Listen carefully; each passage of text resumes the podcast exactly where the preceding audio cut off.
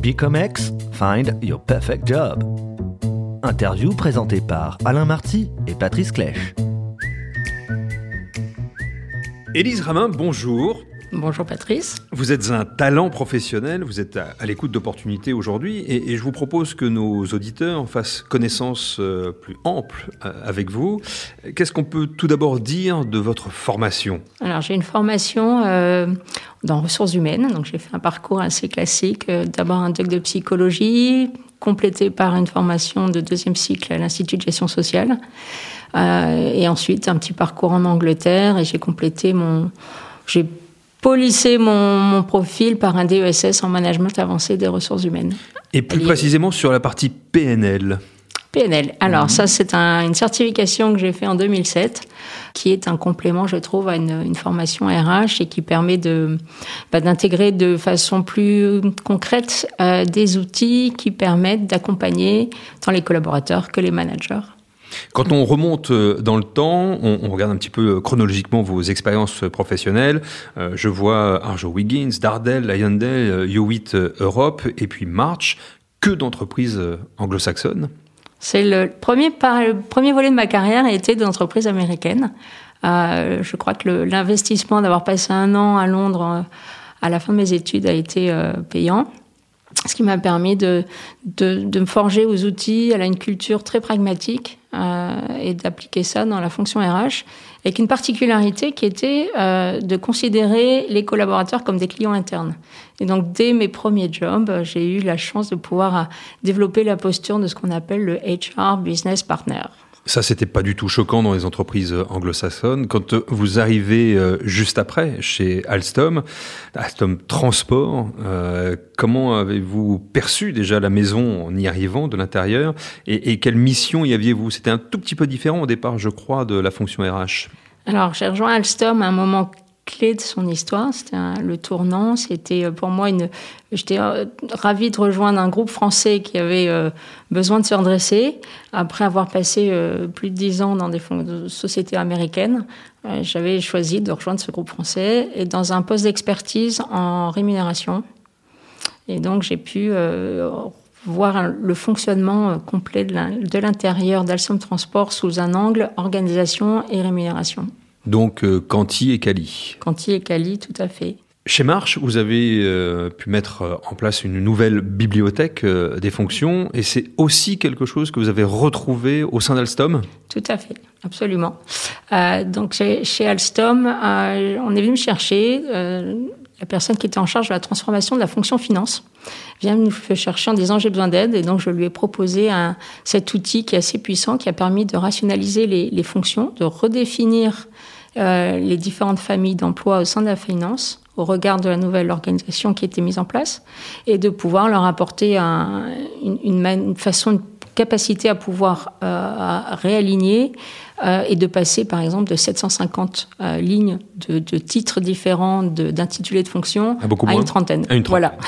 donc, donc, ça c'est une illustration concrète de comment on rationalise et c'est pas un, un, mot sale rationaliser, c'est au contraire on met du lean dans l'organisation. Puis euh, eServe Global, qu'est-ce qu'on peut en dire euh, rapidement? eServe Global, c'est un virage à, 180 degrés, puisque je passais d'une entreprise industrielle française, grand groupe, à une petite société dans les, les télécoms, intégration de solutions télécoms. Euh, Vous étiez partenaire. J'étais HR Business Partner hmm. euh, et où j'ai travaillé sur la, la globalisation, c'est-à-dire qu'on avait un maillage de 17 pays avec 800 personnes, donc euh, des petites équipes. Et j'ai pu apporter un outil euh, de base de données, en fait l'embryon d'un CRH maison. Ensuite, très très jolie aventure euh, également chez Idemia. Alors à l'époque, ça ne s'appelait pas encore Idemia. Ouverture technologie. Voilà, avec une voilure internationale qui, Fabuleuse. qui a dû vous plaire. C'était, bah, j'ai passé presque huit ans dans une entreprise qui n'a cessé de se réinventer. Euh, j'ai rejoint un groupe familial euh, qui était leader dans la fabrication de cartes à puces. Et j'ai quitté un groupe euh, leader dans la sécurité digitale. Et au milieu, cinq ans sous, sous LBO, donc avec l'arrivée d'un fonds d'investissement, qui était le fonds Advent. donc ça, c'était une aventure merveilleuse de pouvoir travailler à la construction de la fonction ressources humaines, d'apporter un support opérationnel RH tant aux managers qu'aux collaborateurs, de vivre aussi la digitalisation de l'offre de services. Voilà, donc Vous avez accompagné cette, cette, incroyable progression. Incroyable. Donc je suis rentrée en, chez Auberture en tant que manager ressources humaines Europe, Russie, Moyen-Orient, Afrique. Et quand je les ai quittés en fin 2016, j'étais la DRH de la Business Unit Financial Services, euh, qui était euh, la grosse BU de, du groupe, juste avant sa fusion avec euh, Morpho qui a donné IDEMIA. Que dire sur le plan international aussi de, de Martur Fompac? Alors Martur Fompac, j'ai choisi une orientation, j'ai quitté Auberture parce que j'avais envie de, tester de nouveaux horizons. L'industrie automobile m'intéressait. Et Martur Fompac est une société familiale turque euh, qui fabriquent des sièges et des intérieurs. Euh, et leur enjeu était de créer une organisation internationale, de détourer l'activité de la Turquie et donc de se doter d'un levier de croissance. Et euh, je les ai rejoints sur la création de postes de DRH international, où là j'ai pu avoir la chance de, de, de travailler sur des, des, aspects industriels, opérationnels euh, au niveau des usines en Roumanie, Russie, Algérie. Voilà, donc ça c'était une, une, expérience très intéressante. Poste à responsabilité, management, et justement à ce propos, quel type de manager êtes-vous? Alors, je crois que mes, les personnes, mes, mes, équipes disent que je suis un manager qui, euh, qui, en, qui, encourage, qui développe. Euh, moi j'adore faire grandir les, les, personnes avec qui je travaille, parce que plus ils grandissent, plus ça fait de choses, et plus on va plus loin. Et quelle est votre approche de cette fameuse génération Z dont on parle Alors, beaucoup? Est-ce que vous pensez qu'elle est vraiment si différente que les alors, précédentes? Quand on parle de la génération Z, euh, on parle des personnes qui sont, je crois, nées entre deux, jusque ça s'arrête en 2016. Après 94. Voilà, euh, Dans ces eaux-là. Avant la génération Z, il y avait la génération Y, la génération X. On s'est mis à parler de ces générations, je pense, au moment du développement du, des concepts marketing, mieux cibler ses, ses, ses cibles, mieux comprendre les consommateurs.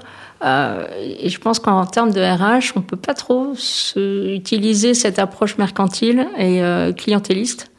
Donc effectivement, on a différentes générations de collaborateurs en entreprise. La génération Z euh, se démarque par ce qu'elle a vécu. C'est une génération ultra connectée, globalisée. Ils raisonnent pas par silo. Ils sont, le monde est un terrain de jeu immense.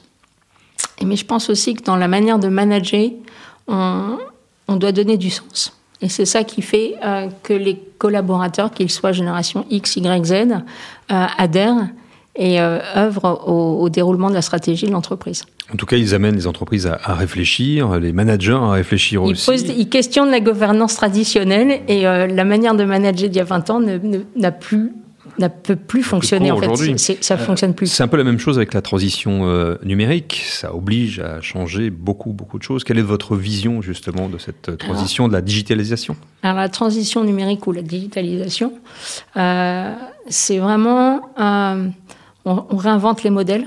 Euh, pourquoi c'est au cœur aujourd'hui de tous les enjeux d'entreprise? Je crois qu'il y a une étude de Ernst Young euh, qui citait en 2019 que 88% des personnes répondant à l'enquête mettez la transition numérique comme enjeu majeur. Ça permet l'introduction des technologies, du numérique. Euh, c'est une façon de pouvoir développer les business models, de pouvoir développer de nouveaux revenus, de toucher différents segments de clientèle avec les bons produits. Euh, pas forcément. L'enjeu n'est plus d'arriver le premier, mais c'est d'arriver le premier sur le bon positionnement. Euh, et donc cette digitalisation touche tous les, tous les aspects de l'entreprise, que ce soit euh, les process, les modes opératoires, la conception du produit, mais c'est la culture, les modes de management. Et au niveau de la, la, fonction RH, on a un double rôle, je crois, dans cette transformation numérique, à la fois de réinventer nos propres processus, d'accompagner euh, cette, cette transformation digitale, mais c'est aussi d'accompagner la culture qui va avec et le je dirais, d'apporter la valeur. Autre transition, autre nouveau monde euh, presque, c'est peut-être approche euh, RSE sur la partie RH, puisque la démarche RSE est vaste. Euh, le bien-être des collaborateurs en fait partie. Comment vous voyez, euh, vous, cette fameuse RSE dans votre fonction euh, principale, RH Alors, la, la, RSE, c'est la, la, responsabilité sociétale et environnementale. Euh, c'est au cœur, je dirais, de, l'entreprise pour un RH, de l'humain. faire en sorte que la dimension sociétale de l'entreprise, on raisonne pas seulement en termes d'empreinte de marché, empreinte industrielle, on a aussi une empreinte sociale. et moi, je la vois comme une fabuleuse opportunité pour enrichir le dialogue social, enrichir également les pratiques de management. Euh, de plus en plus avec les, enjeux du digital, l'agilité qu'on demande dans les cycles de développement de produits, euh, on, est sur la co-construction, du co-développement. Euh, on ne raisonne plus de la même manière en mode vertical et pyramidal. Et le bien-être des salariés est important pour qu'ils puissent se retrouver dans la vision de l'entreprise, la manière dont ils s'y engagent, et dont on peut aussi les fidéliser, les retenir, et dans, dans un, une ambiance et un contexte de développement qui favorise euh, l'épanouissement de chacun et du potentiel. Parce qu'au bout du compte, une entreprise, elle fonctionne par ses personnes, ses collaborateurs, et ses profits, ses investissements d'aujourd'hui sont les profits de demain. Et euh, je, suis convaincu de l'investissement dans le capital humain. Vous avez euh, évoqué le mot agilité. je crois qu'il compte beaucoup pour vous. Agilité, oui. C'est l'agilité, on peut le retrouver à tous les niveaux. C'est une, compétence aujourd'hui qui émerge euh, comme une des compétences clés dans, au sein de, des entreprises, soit en termes de leadership, en termes de euh, capacité euh, managériale ou également opérationnelle. et, l'agilité, c'est la faculté à pouvoir s'adapter et à anticiper, pour moi. Quelle typologie d'emploi vous intéresse aujourd'hui euh, plutôt quelque chose d'ancré, un CDI, une, une mission euh, courte, longue D'ailleurs, en parlant de mission, vous étiez chez Danone il n'y a pas très longtemps. Je viens de passer six mois chez Danone euh, pour accompagner le lancement de la, la mise en place d'une transformation au sein de la direction informatique du groupe. Euh, et donc l'agilité, l'agile, la, mise en place de mode agile était au cœur de cette est au cœur de cette transformation, qui est une transformation qui va être longue. Euh, et donc j'ai vraiment aimé cette euh, mission de management de transition. Et je recherche dans l'idéal plus qu'un poste, un, je recherche une entreprise, une organisation qui a des enjeux de développement, de transformation, et euh, pour laquelle je pourrais offrir ma capacité à, accompagner le développement de la fonction RH, d'aligner les enjeux euh, RH. Moi, mon rôle, tout simplement, c'est d'apporter à l'entreprise et aux, dirigeants qui ont des, enjeux forts les bonnes personnes aux bons endroits, au bon moment, dans les bonnes conditions et au bon coût. Là, vous étiez euh, chez Danone, mais quels sont les, les univers euh, d'entreprise qui, qui, vous intéressent le plus J'ai un, petit penchant pour les, les, les environnements technologiques. Mmh. donc ça que j'ai beaucoup aimé aussi chez Danone, c'est que c'était pour la transformation de la direction informatique du groupe. Euh, j'ai adoré mes presque huit ans chez Idemia, chez eServe Global, donc je pense pouvoir euh, amener mon, mon, côté agile et, et, et, et terrain euh, peut trouver un, un lieu d'expression dans les entreprises technologiques. Et les entreprises de services euh, entreprises également. de services également. Euh, si on doit faire une analogie, vous qui êtes passionné de golf depuis relativement peu de temps, euh, qu'est-ce que vous y trouvez euh, qui peut correspondre à votre univers professionnel La rigueur? Alors le golf, c'était une belle découverte. Euh, c'est un sport qui demande beaucoup d'humilité, qui demande de la rigueur recommencer indéfiniment pour euh, ajuster son tir, ajuster son, sa, trajectoire. Euh, ça demande aussi euh, une capacité, un moment, à arrêter de penser. Être à la fois concentré et ne pas penser, ça j'aime bien. Voilà, c'est. On retrouve un peu hein, de, de, de l'univers professionnel, de, parfois. C'est l'intention aussi, ça, ça, ajuster son intention. Voilà, ça. Mm -hmm c'est un sport qui, qui, qui m'a beaucoup surpris par ces aspects-là. Élise, si on veut en savoir davantage sur vous, vous contacter, à quelle adresse email peut-on le faire ou, ou, ou compte LinkedIn Compte LinkedIn, euh, il y a tous mes détails coordonnés dessus et, euh, et, je réponds bien entendu à tous les messages via LinkedIn. C'est un, un, de mes moyens favoris de communication.